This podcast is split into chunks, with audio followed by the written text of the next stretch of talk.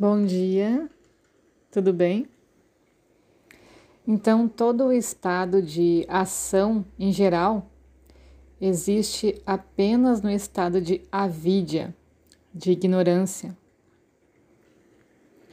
E o Acharya descreve o homem sábio que alcançou o samadhi nas seguintes palavras: livre de toda fala tendo se elevado acima de todo pensamento, perfeitamente sereno, sempre refulgente, o samadhi imutável e destemido.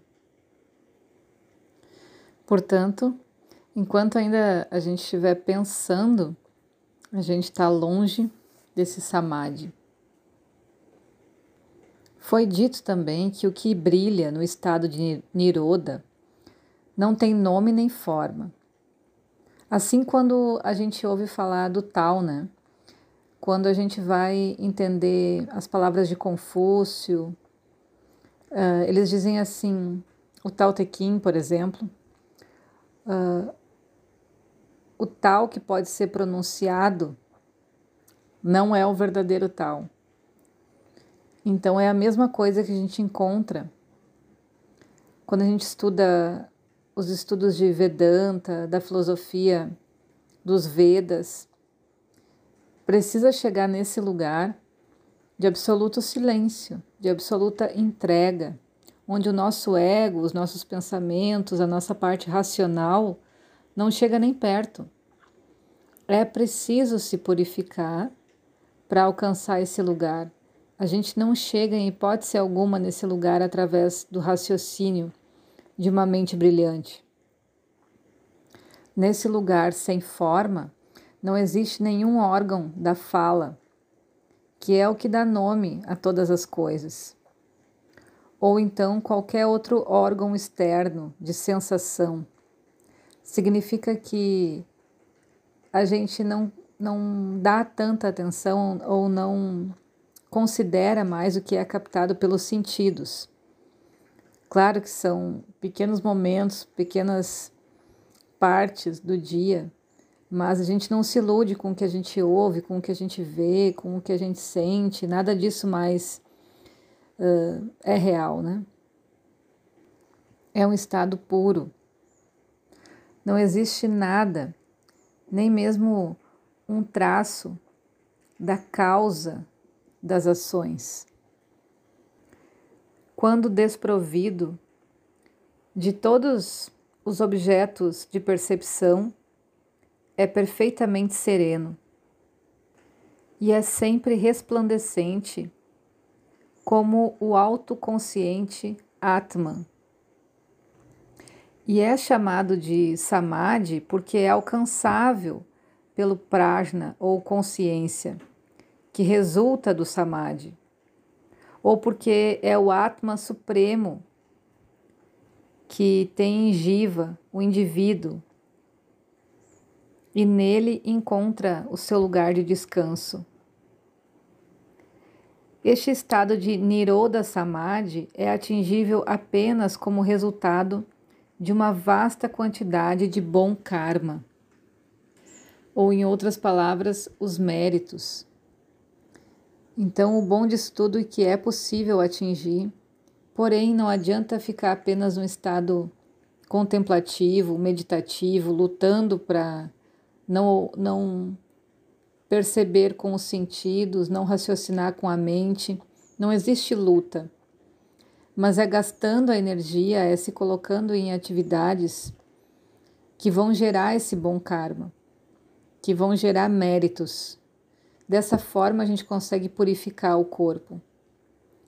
Então, quando a gente começa as orientações lá pelo corpo físico, a gente vai colocando disciplina nesse corpo para purificar ele, para comer o que é saudável, o que tem prana.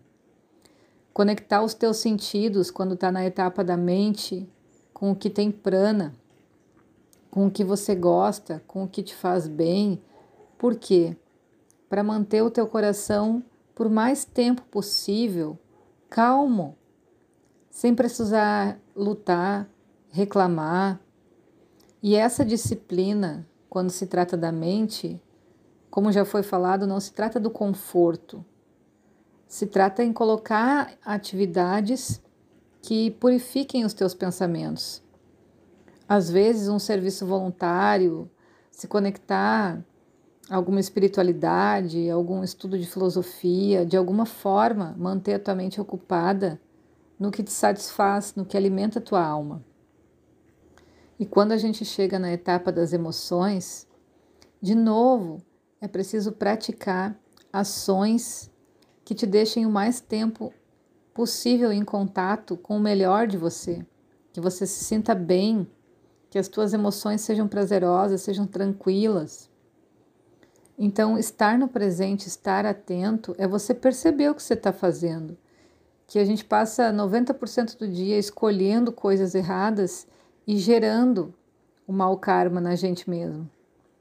Disciplina é ter muito cuidado com esse corpo, com essa mente, é saber escolher o caminho pelo qual percorrer, indiferente da nossa profissão, indiferente das nossas relações.